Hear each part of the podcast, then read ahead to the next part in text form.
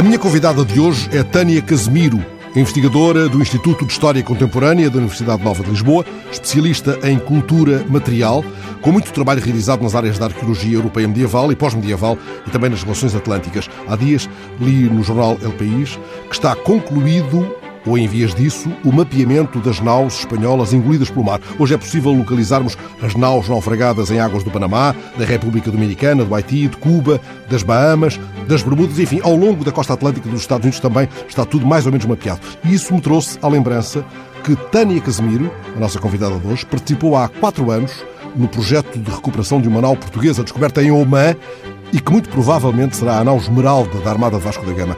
A Esmeralda naufragou em 1503 nas águas de Oman, mas não obstante ter sido recuperado um conjunto de quase 3 mil artefactos do seu interior, incluindo uma esfera armilar e o emblema pessoal do Manuel I, não há ou não havia, até ao momento em que chegou a minha curta investigação, certeza definitiva de que se tratasse da nau Esmeralda. Boa tarde, Dani Casemiro. Nestes quatro anos foi possível estabelecer de forma, se posso dizer, concludente se trata mesmo da nau Esmeralda? Uh, boa tarde, Fernando. Uh, é sempre difícil quando se encontra um naufrágio, e entenda-se que eu não sou especialista em arqueologia subaquática, a minha categoria é cultura material. Eu estudo aquilo que lá vai dentro. Eu estudo aquilo que as pessoas usavam no dia a dia quando estavam a bordo, a bordo destas casquinhas de nós que atravessavam o Atlântico. Os materiais que lá iam. Os materiais que lá iam. Uh, com, todo, com todo o seu significado social e cultural e simbólico e, e, e todas as interpretações possíveis. É sempre difícil uh, identificar um navio ou um, um naufrágio devidamente, sobretudo para épocas mais recuadas. Claro que quanto mais nos aproximamos no tempo, mais resistes existem, mais fácil é perceber, existem indicações do que é que foi construído, quando é que naufragou. Relativamente à nau Esmeralda, bom, nós sabíamos onde é que ela tinha naufragado. Tinha sido ali? Tinha sido ali, havia descrições várias, não só do próprio naufrágio, como dos diversos salvados, aquela foi alva, recuperação do, do que foi possível ainda no século XVI. Relativamente à nau, era quase difícil não dar com ela, se assim poderemos dizer. A descrição era muito fácil, havia toda uma história, todo um enredo de mortes e intrigas por trás e de enganos que levou a que fosse possível. Claro que, enquanto arqueólogos, enquanto cientistas, indicar esta é a nau Esmeralda foi mais uma questão mediática do que necessariamente científica.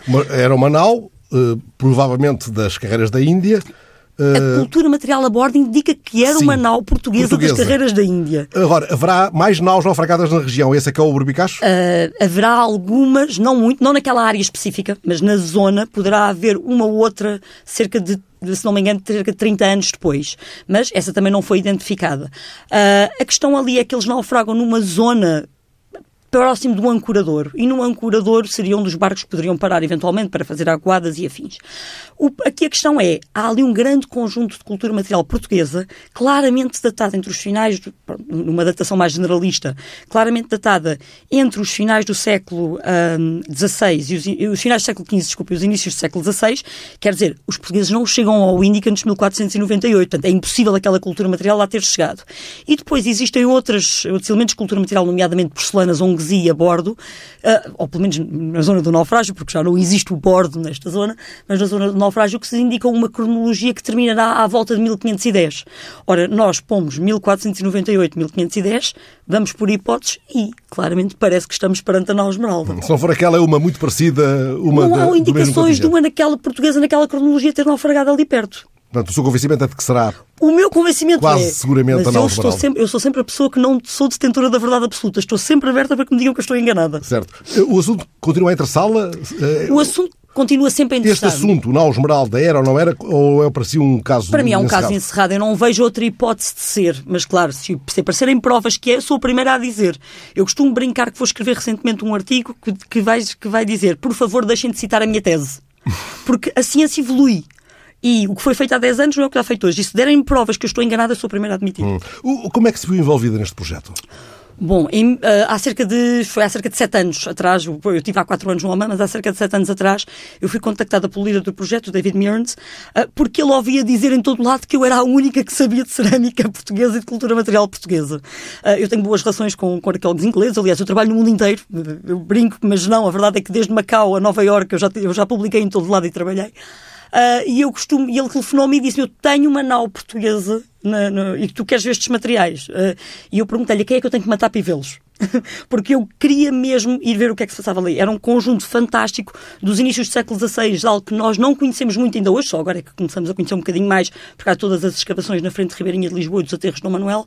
Agora, pronto, agora temos um bocadinho mais de informação, mas naquela altura pouco ou nada se sabia. Então eu vi isto como uma oportunidade fundamental de nós descobrirmos um bocadinho mais da nossa história. Mas já tinha fisgado a ideia de um dia poder chegar perto das águas sob as quais estaria dormindo a Nau Esmeralda? Não, não? por acaso não, confesso-lhe. Hum. A Nau Esmeralda, até ali eu, eu dou-me muito bem com arqueólogos aquáticos, é uma grande relação que eu tenho, uh, sou, sou amiga deles, e de facto a Nau Esmeralda já tinha sido um assunto, tinha sido abordado, porque poderia ser um potencial sítio de, de investigação arqueológica, mas havia uma, uma empresa inglesa que estava a lidar com isso, que era a Blue Water Recoveries, e, hum, e no meio desta toda a informação, olha, calhou-me a mim, tive sorte. Hum. Que bom. Há quatro anos, como disse, foi a Oman, pôde, à conta dessa viagem, estudar se não estou equivocado, 1.200 peças Exatamente. relacionadas com a sua especialidade de fundo, a cerâmica. Uh, encontrou uma grande diversidade de peças ou foi uma desolação desse ponto não, de foi, foi, foi uma desolação. Bem, não foi desolação nenhuma, em primeiro lugar. Dificilmente a arqueologia algum dia me dá desolações. Uh, porque é, é aquela coisa, os arqueólogos têm um bichinho, e é o bichinho da descoberta. E quando a gente lhe pergunta aos arqueólogos, gostas do que faz? E todo o arqueólogo vai responder, a arqueologia é a melhor e a pior profissão do mundo. Uhum. É a melhor profissão do mundo porque todos os dias nos dá coisas novas, é a pior porque nos dias nos dá, nos dá condições de trabalho menos boas, assim ah, bom. poderemos ah, dizer. que era, todos os dias encontramos cromos repetidos, não, não é nesse não? Não, não, nada, hum. nada. Dificilmente eu lhe vou dizer que a arqueologia não nos dá novidades ainda nos dias que correm. Um arqueólogo nunca está desolado com o contexto que escava, a não ser que não pareça nada, claro. Uh, não, eu quando fui ao Oman estavam efetivamente mil, cerca de 1200, não sei se foram 1198, são 1203, Sim. mas objetos, a maior parte dela é cerâmica. A cerâmica, como espectável, devido às suas características físicas, é o que mais resiste, é o que fica. Pode fragmentar, pode partir, mas sobrevive. Desaparecem uh, o, os cascos dos navios, mas fica o conteúdo. Fica o conteúdo, efetivamente. Então, dentro de águas temos um ambiente propício, uh, anaeróbico propício à preservação. Portanto, eu não, uh, a cerâmica foi sobretudo aquilo que lá levou. Havia mais, havia metais, havia pedras, havia que foram utilizadas como contas, cornalina, uh, ametista, uh, ágata, se não me engano. E havia anéis e havia, e havia uma série de quantidades de cultura material extraordinária. A cerâmica, efetivamente, foi aquilo que encontramos. E tudo e, em bom estado ou algumas peças danificadas? Não, muitas peças danificadas, estamos num naufrágio, portanto, é expectável que tudo, muito, tudo fique muito fragmentado. O que acontece é que, efetivamente, aquilo, a primeira coisa que eu reconheci foi logo a cerâmica portuguesa, ela estava lá. E numa quantidade considerável, ela corresponderia a 30, 35% daquilo que lá estava, portanto, era um contexto onde os portugueses tinham estado, não havia dúvida. Uh, depois, obviamente, como espectável, nós encontramos evidências através da cerâmica de todos os sítios onde a nau passou. A nau teve em África, portanto havia cerâmica africana. A nau teve na Índia, havia cerâmica indiana. E depois havia a porcelana, claro, era a grande novidade. Um, era aquilo que os portugueses mais desejavam trazer para Portugal, porque era cara, vendia-se a um preço, conseguia-se lucro, uh, e encontrou-se ali muita porcelana dos inícios do século XVI. Muito fácil de datar e coisas aí sim, com extraordinárias e de uma qualidade hum. extraordinária. Mas nada de absolutamente inesperado, ou seja, tudo, toda a informação que foi fornecida por essas peças de cerâmica encontradas nas águas de Oman era conhecida nas, nas suas linhas gerais. Posso dizer nas, assim? Sim, nas, nossas, nas linhas gerais era conhecida e ela, na verdade, nós tínhamos a história desta nau. Nós sabíamos onde é que ela tinha passado, nós sabíamos onde é que ela tinha uh, aportado e quais os tipos de contactos, e aquele contexto arqueológico comprovou essa história. Comprovou que, documentalmente, todos os sítios onde eles passaram estavam comprovados no contexto arqueológico. Hum. Tânia Casimiro, todas essas peças de cerâmica portuguesa e oriental e africana, como acaba também de dizer, e também peças em vidro, em, em metal, como Exatamente. uh, dizem-nos muita coisa, dão-nos muita informação, antes de mais, sobre o cotidiano numa embarcação da Carreira das Índias, no século XVI. Eh, esse cotidiano era, era eh, já muito conhecido, estava absolutamente eh, em, na possibilidade de ser reconstruído, uh... se, quiséssemos, ou, ou, ainda havia sobre ele lacunas de informação? Uh, arqueológicos já são fragmentos também. Nós, em arqueologia do século medieval moderna, se assim poderemos dizer, ou mesmo contemporânea, uh, aquilo que fazemos é juntamos a informação documental com a informação da arqueologia. Documentalmente, nós vamos tendo pequenos excertos, pequenas indicações do cotidiano da vida a bordo. Os marinheiros falam-nos, a, tripulação e mesmo os... O, os cronistas da época, sim. Exato. Hum. Mais as pessoas hum. que vão a bordo. Hum. Eventualmente, um ou outro com capacidade de escrever, fala-nos qual, qual seriam as condições de vida. Eu não vou dizer que eram fáceis. Não eram. Era um inferno na Terra. Não vamos falar da quantidade de parasitas. Uh, uma das coisas que encontramos em grande quantidade são pentes. Porquê? Para tirar os... Ah, para, para, controle, ah. para controle controle das pragas, uhum. porque a quantidade de piolhos é extraordinária. Há um documento da carreira da Índia, do, ainda do século XVI, que diz que um dos meninos, um dos gourmetes de bordo, ou das crianças, bem, naquela altura não seriam crianças com 9 anos, mas uh, uma de, do, do, dos pequenos que estavam a bordo morreu infestado com piolhos. Foi comido pelos piolhos. Foi comido pelos piolhos, hum. literalmente. Uh, há, por exemplo, a, a, descrição das baratas. Há uma quantidade enorme de baratas. Há um naufrágio no, nos Açores, se não me engano se é o Angra B ou D, já não estou com memória, mas que quando eles começaram a chegar, quando os arqueólogos escavaram, a última camada antes de chegar, depois de levantarem o lastro, era uma camada grossa de algo gelatinoso. Eles vão recuperar aquilo são os exoesqueletos das milhões de baratas que existiam a bordo. Portanto, nós existiam os ratos, as baratas, os, uhum. também havia gatos, uhum. não é? Tentar controlar as pragas, mas não, não conseguiam. Portanto, a vida a bordo não é fácil. Quando nós estamos na carreira da Índia, antes de começarmos a parar, portanto, logo nos inícios da carreira da Índia, pode demorar um ano a lá chegar, sem parar. Uh, ou pelo menos pode-se demorar alguns valentes meses a lá chegar uhum. antes de fazer a primeira aguada. Isto era horrível, a água começava a faltar, tinha que ser racionada. E depois, claro, estamos todos no síndrome da barraca, que é, estamos dentro de um sítio com 400 ou 500 pessoas onde todos falam uns com os outros e todos conhecem. Todos, entre, uh, os conflitos diários e cotidianos são imensos. Esta arqueologia que nos dá, não nos dá essa indicação do dia, portanto, mas combinando a parte documental com a parte arqueológica, nós sabemos que a água é consumida a partir de púcaros. Uhum. Eles levam púcaros a bordo. A água púcaros, não é... cântaros, potes para guardar alimentos, tudo isso estava lá. Tudo isso estava lá. Portanto, eles levam, eles bebem, eles tentam reproduzir, porque esse é o tipo de consumo de água que se faz em Portugal nem terra, no, no, Portugal moderno. Eles tentam reproduzir, eles tentam levar um bocadinho de, dos seus hábitos cotidianos e tentam repetir essas, esses, esses hábitos na, na claro. sua viagem. E esses objetos já foram mostrados, ou esses de Oman, ao público, ou podem ser vistos? Podem... Seria interessante a sua exposição em Portugal? Eh, seria. Eu acho que há uma ideia. O, o diretor do projeto eu encontrei em Londres há pouco tempo e ele disse-me que há esta ideia de tentar arranjar financiamento para trazer uma exposição sobre a nau a Portugal. Uh, eu não sei em que passo é que isso está, mas eu acredito, ele é um empreendedor, eu acredito que isso vai, que isso vai acontecer. Eu sei que na altura, li isso, havia a intenção de restaurar primeiro o material e depois promover a sua exposição no Museu Nacional de Oman. Uh, foi chamada também a participar nessa fase do processo? Sim, havia. Neste momento no Museu do Oman há meia dúzia de peças que estão em exposição. Não há uma exposição sobre a nau, não há uma exposição que conta a história, que faça uma reconstituição virtual ainda não, mas sim, estão lá meia dúzia das peças que são publicadas nos meus artigos, portanto não, eh, são aquelas, os pequenos potes de cerâmica que lá estão, o astrolábio também lá está, e afim, portanto, eh, ou aquele, o disco que é um, um potencial astrolábio, quase certeza, e, e, está lá tudo. Portanto, é assim, é possível de ver, tem que se apanhar um avião e viajar umas horinhas. Claro. Sentiu muita apetência das entidades culturais do Oman eh, por estes temas? Senti, Uh, acho que eles foi, foi um interesse. Aliás, nós fomos, uh, quando fomos, eu não fui sozinha, mas fomos excepcionalmente bem tratados uh, lá. Eles trataram-nos, eu, eu, costumo brincar que os investigadores portugueses, quando saem em Portugal, são excepcionalmente bem tratados, cá também já começam a ser, mas que fomos excepcionalmente bem tratados. Deram-nos todas as condições, dentro das possibilidades daquilo que eles reconhecem como importante, deram-nos todas as condições possíveis, fomos excepcionalmente bem recebidos e eles efetivamente ficaram muito satisfeitos com o nosso trabalho, suponho eu. É bom isso, é bom saber isso. Taria Casimiro, sentiu essa apetência em Oman. Antes da viagem a Oman fez um estudo do espólio de um naufrágio, corrija-me se a localização não é exatamente esta, na ponta do Leme Velho, na Ilha do Sal. De que naufrágio se tratou nesse caso? Uh, nós, neste caso, não sabemos. Neste ah, particular então caso, não há nome. Não, ah, não há. nós, aquilo foi, uh, neste hum. caso, foi uma recolha. Nós não mergulhamos, não houve mergulhos Sim. nesse sítio, ou pelo menos o mergulho que existiu e a recolha desses materiais foi feita ainda nos anos 70 pelo, pelo SPAS, pelo Centro Português de Atividades Subaquáticas, uh, que na altura recuperaram uma quantidade. Na verdade, isto é uma história interessante porque uh, havia uma, uma delegação do Estado português para fazer o, o, salvado de um barco que ali tinha naufragado, um barco de, carregado com cobre. E eles, quando começaram a pôr explosivos para recuperar o, o, o cobre, de repente deram com um barco do século XVII por baixo. Hum. Ora, estamos nos anos 70, não claro, há necessariamente claro, escavação, claro. há recuperação de materiais. Esses materiais estão aqui em Lisboa neste momento. Uh, estão no Centro Português Atividades Subaquáticas e houve uma, uma tentativa e conseguimos, fizemos o estudo, isto foi uma equipa entre mim e, e, e arqueólogos lá da, da, Universidade Nova de Lisboa, que uh, fizemos o estudo e a publicação dessas peças. Uh, existe um pequeno livro, um artigo internacional, que nos indicou, e o que é que isto nos indicou? Nós, neste caso em particular, não conseguimos identificar o nau naufrágio. Que tipo de naufrágio que é? Temos alguns candidatos, mas não podemos Mas isso indicar. não está arrumado ainda. Não, sabemos é que foi no final do século XVII. Hum, muito bem. Já é alguma coisa.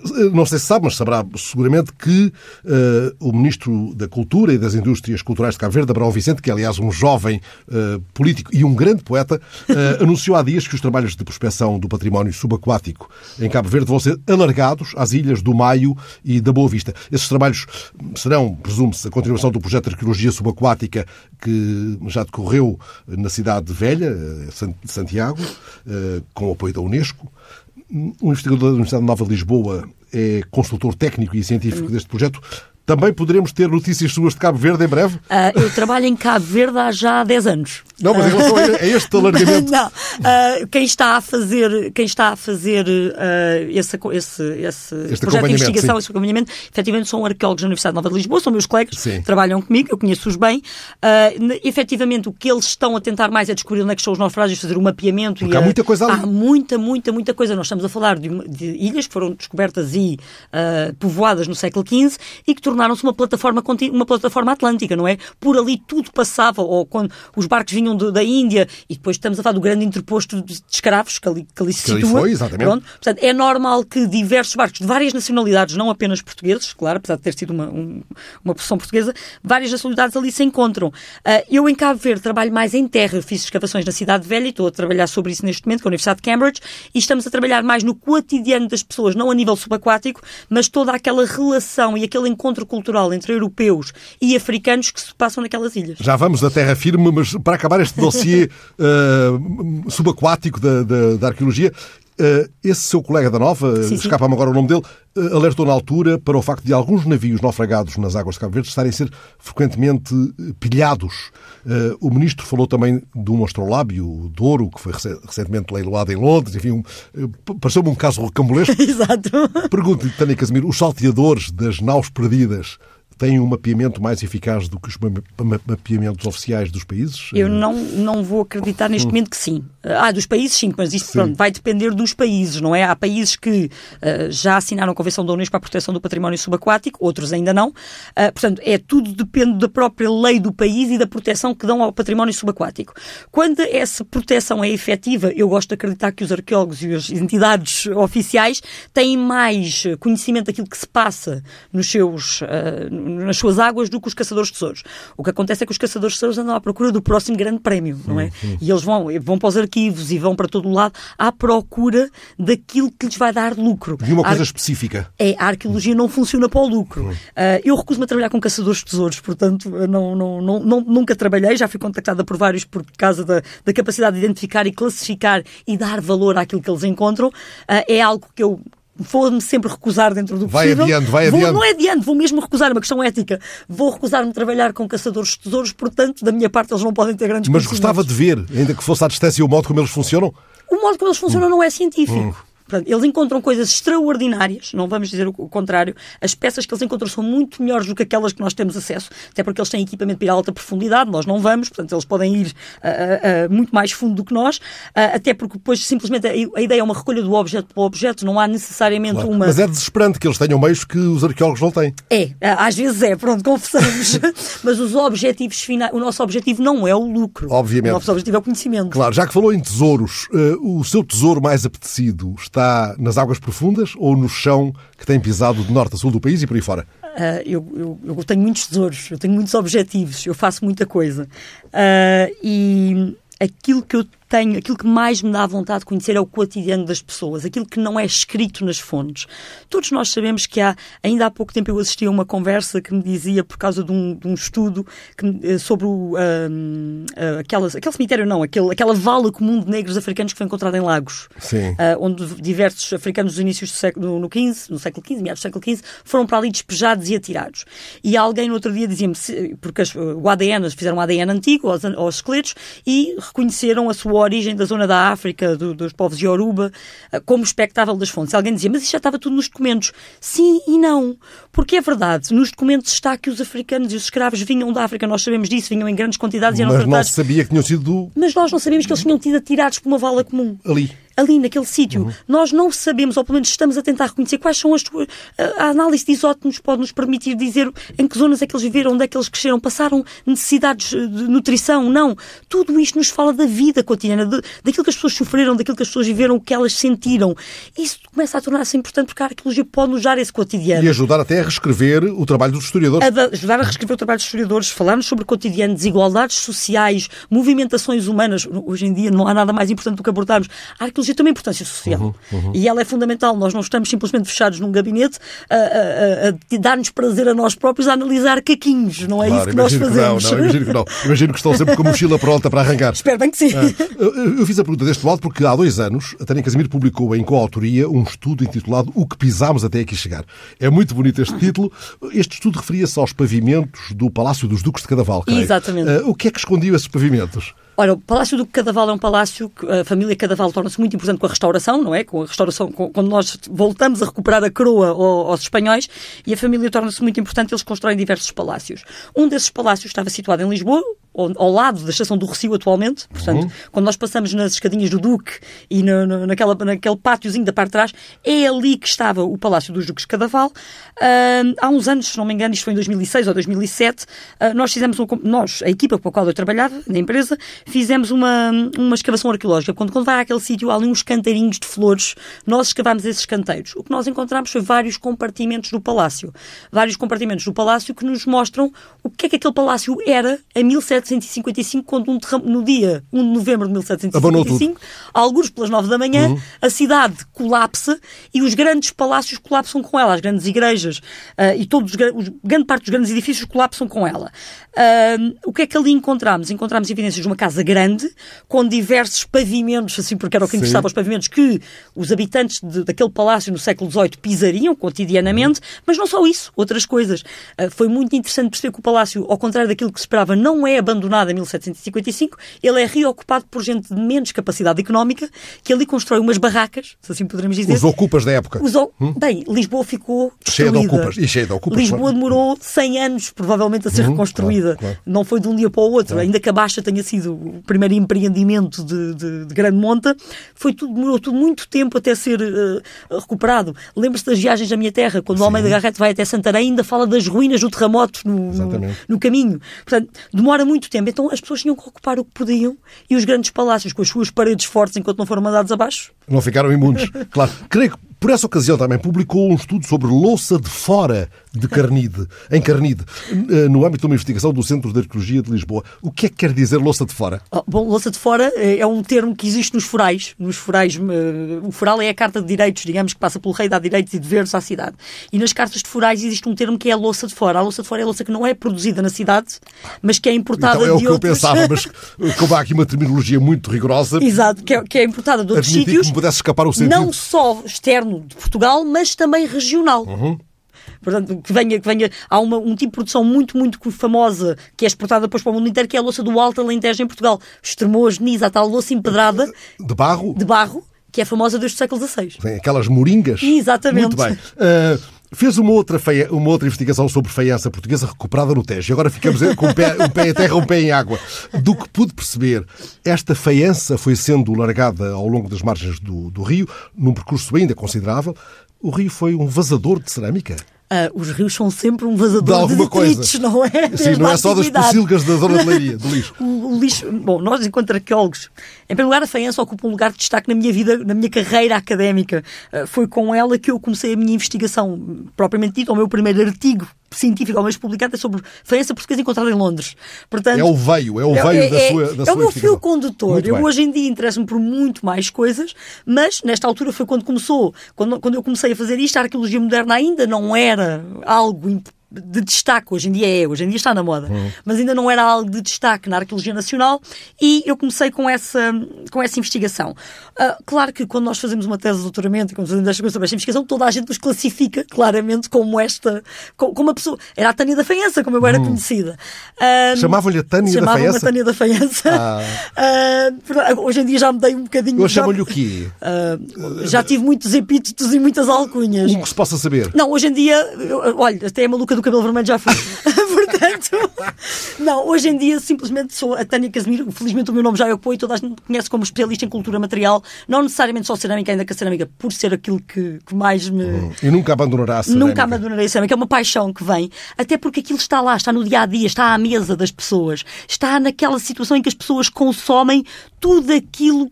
A comida vem dali, a bebida vem dali, uh, as pessoas bebiam água em Portugal através de cerâmica, portanto, as pessoas gostavam do sabor a terra. É algo que, que, que está na documentação, é o sabor a terra, o cheiro a terra que a cerâmica portuguesa transmite, o barro vermelho. Portanto, isto é fascinante do ponto de vista mundial, porque nós temos uma cultura muito, uma identidade muito própria no uso da cerâmica. Então, como é que ela vai ser vazada ali nas margens do Bom, Tejo? Uh, nós estudámos aquela, aquela coleção, que na verdade não é uma coleção de recuperação com metodologia arqueológica, ela foi recuperada por arqueólogos, efetivamente, mas nos areais do Tejo, na, na recuperação do. do quando, quando, as empresas extraem areia do Tejo, Sim. aparecem sempre estas coisas, porque ela é lixo, no fundo, nós estamos lixo. E desde Abrantes ou desde Cáceres, assim poderíamos dizer, porque o Tejo foi navegável até lá Sim. acima durante muito tempo. É possível encontrar? É impossível encontrar cerâmica portuguesa em toda esta movimentação, porque quando ela, ela sobe o Tejo nas barcas e vai abastecer Abrantes, vai abastecer Castelo Branco, vai abastecer todas estas cidadezinhas ali, não, não necessariamente nas margens, mas que, que o Tejo é o grande uh, canal de, de, de escoamento, ela é toda produzida em Lisboa, vai toda o Tejo e depois quando se parte, quando se fragmenta, regressa às origens, ou regressa ah, ao Tejo, assim podemos dizer. Parte-se na viagem e é É tirada ali. fora, ou então parte-se mesmo no consumo doméstico. Nós não sabemos e as pessoas usam hum. o Tejo como vazador de lixo. Bom, uh, bom, bom não, é, é a melhor palavra para, para pontuar esta, esta sua explicação. Uh, tanto quanto percebi do que li uh, sobre o seu trabalho, há nesta loiça despejada, vazada sim, sim. nos areais do Tejo, em grande parte do tempo, uma predominância da cor azul e, e decorações, mas no século XVIII há um regresso ao branco. Ah. Há alguma relação entre esse novo padrão e o início uh, da produção da Real Fábrica de Leite no Rato, por exemplo? Uh, sim e não. Ah. assim poderemos dizer. Uh, durante muito tempo, nós como arqueólogos éramos educados e só estudávamos a feiança portuguesa até ao século meados do século XVIII, porque depois achávamos que a louça vinha à fábrica real do rato e de repente as olarias desapareceram. Não. Não desapareceram. Não desapareceram. Uh, no outro dia, uma colega arqueóloga estava a escavar ali na, na, no Sacramento da Lapa, na rua do Sacramento da Lapa, e, e contactava-me, a Vanessa, e dizia-me: uh, Eu estou com uma quantidade enorme de chacotas. Chacota é a louça antes de ser vidrada. Chacota. Chacota. Mas estou em contextos do século XIX e XX. Quando é que fechou a última olaria em Lisboa? E eu disse: há 10 anos atrás. Portanto, Mas... as olarias não desaparecem, hum. até porque a louça do rato, com os seus mestres italianos, mestres oleiros italianos, é para as elites. Então, e, e, o resto? E o resto? Pois, então, e, a maioria? a maioria e as pessoas comuns. Neste momento nós estamos a, a, começar a compreender, porque a arqueologia contemporânea ou a arqueologia do século XIX e XX, à parte da arqueologia industrial, que essa sempre teve um grande impacto, Estamos recentemente a começar a estudá-las, estamos a começar a encontrar contextos, a preservar os contextos que eram ignorados até recentemente. Não é um problema dos arqueólogos, acontece, isto são movimentos, são mesmo modas e tudo, e nós neste momento estamos a levar a arqueologia até o século XX. Portanto, coisas que aconteceram há 10 anos atrás interessam, até o século XXI até as coisas interessam. A arqueologia é um método, se assim podemos dizer, ela pode ser aplicada à pré-história como ao século XX. A arqueologia não é balizada pelo tempo. Quer o que está a acontecer hoje é já arqueologia? Pode ser? O que está para mim é é, é, uma discussão teórica, hum. mais do que uma discussão. Uh, uh, é uma discussão teórica. Eu acho que tudo o que está no nosso passado pode ser analisado sob uma perspectiva oh, arqueológica. Hum. Isto agora há colegas meus mais puristas que vão lhe dizer que não. Não vamos largar esta ideia. Fica aqui esta ponta solta. Uh, não me deixa acabar a, a não, conversa uh, sem, sem, lá voltarmos. Mas... O que é que levou ao Alfãs de Santarém? Pegadas árabes? Uh, Alfãs de Santarém? Sim. Não, Alfãs de Santarém foi um casal islâmico. Uma ocupação do século XI, mais ou menos. e eu, como eu lhe disse, eu faço muita coisa, estudo muita coisa. Portanto, foi um casal islâmico que nós queremos que tenha sido abandonado aqui, alguns pelo século XI, XII, digamos. Uh, não sabemos se foi por causa da Reconquista ou não. Hum. É uma hipótese que avançamos, mas não, não sabemos.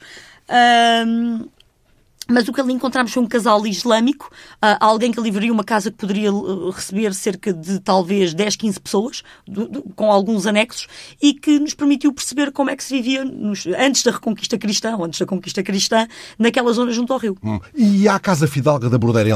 Ui! Agora viajando uns quilómetros Sim. mais para sul, uh, eu sempre tive muito interesse de tentar perceber esta dicotomia, esta diferença entre o que é que é a realidade urbana e a realidade rural.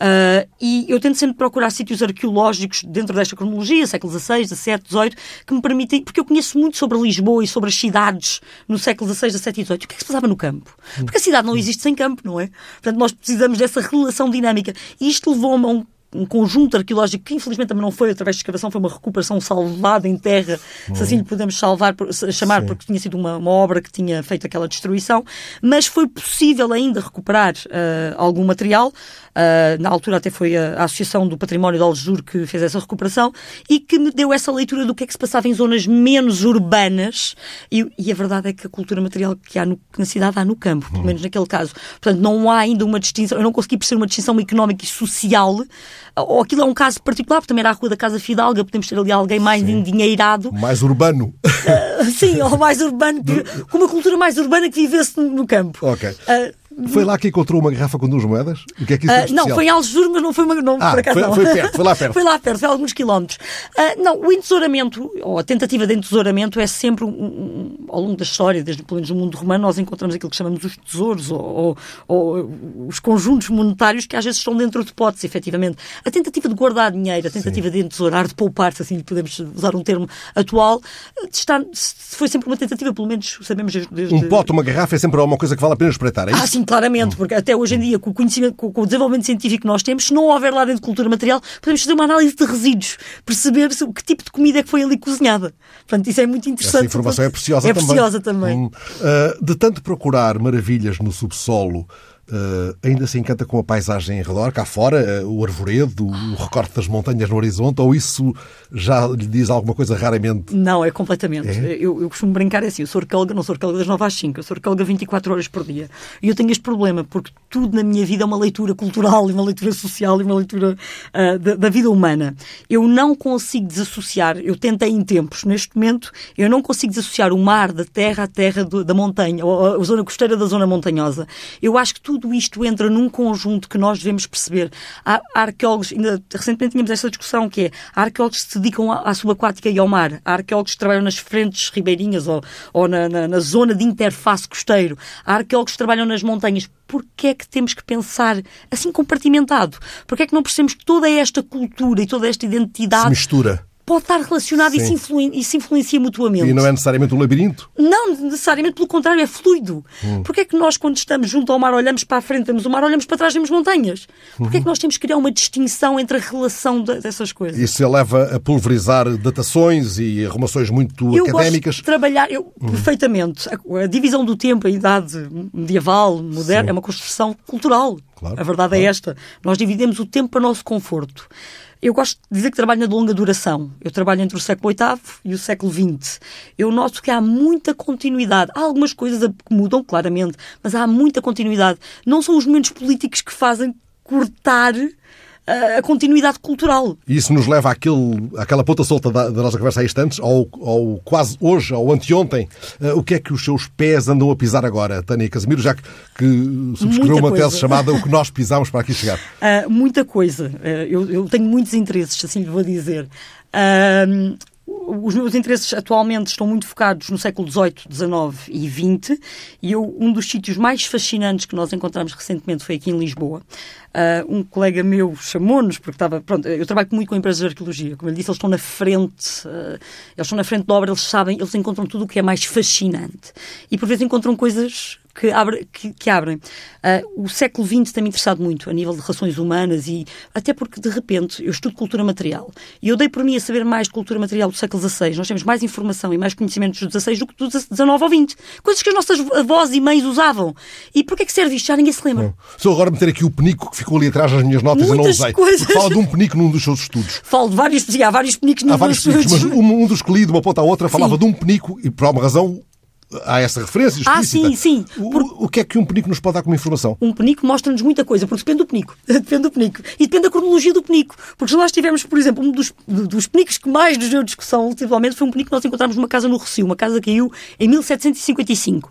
E nós, um colega, um dos nossos colegas dizia, aquilo é um penico, aquilo é o, lá, em, lá em casa, é ali que eles vão. Aquilo parece sim. uma cartola gigante, sim, a forma dela. Sim. É ali que eles sentam e, e fazem as suas necessidades diárias. Mas o penico estava na zona da cozinha. E depois eu dizia, mas o penico está na cozinha, como é que o penico pode estar na cozinha. Mas depois, espera aí, tens que recuar, Tânia, tens que ir ao século XVIII. A ideia de higiene do século XVIII não é nossa. Hum, não Os havia lixos- casas de banho Os como- lixos como urbanos, hoje. Sim, a sim. preocupação com o lixo urbano é uma realidade do final do século XIX e início do século XX. Até ali tudo era atirado. Os colegas às vezes perguntam, então vocês encontram lixeiras do século XVII em todo lado? É porque o lixo ia para todo o lado. Mas só recuperando, uma das, recuperando a conversa, uma das coisas mais interessantes que nós encontramos foi, nós entramos num, num bar que tinha sido fechado alguns nos anos 90. Felizmente tinha sido uma cápsula temporal. Desde talvez finais dos anos 90 e inícios dos anos 2000, ah, aquilo poderemos chamar o que na altura, eu vou usar o termo um bar de alterno, seria Sim, em sim. Lisboa. E nós tivemos a sorte que quando entramos, ah, algumas das senhoras que lá trabalhavam deixaram as malas. E nós fizemos uma escavação arqueológica, utilizando uma metodologia aprovada pelo, pelo Luke e Lucas, que é, que é uma questão tecnológica, uma questão científica, fizemos a escavação arqueológica dessas malas.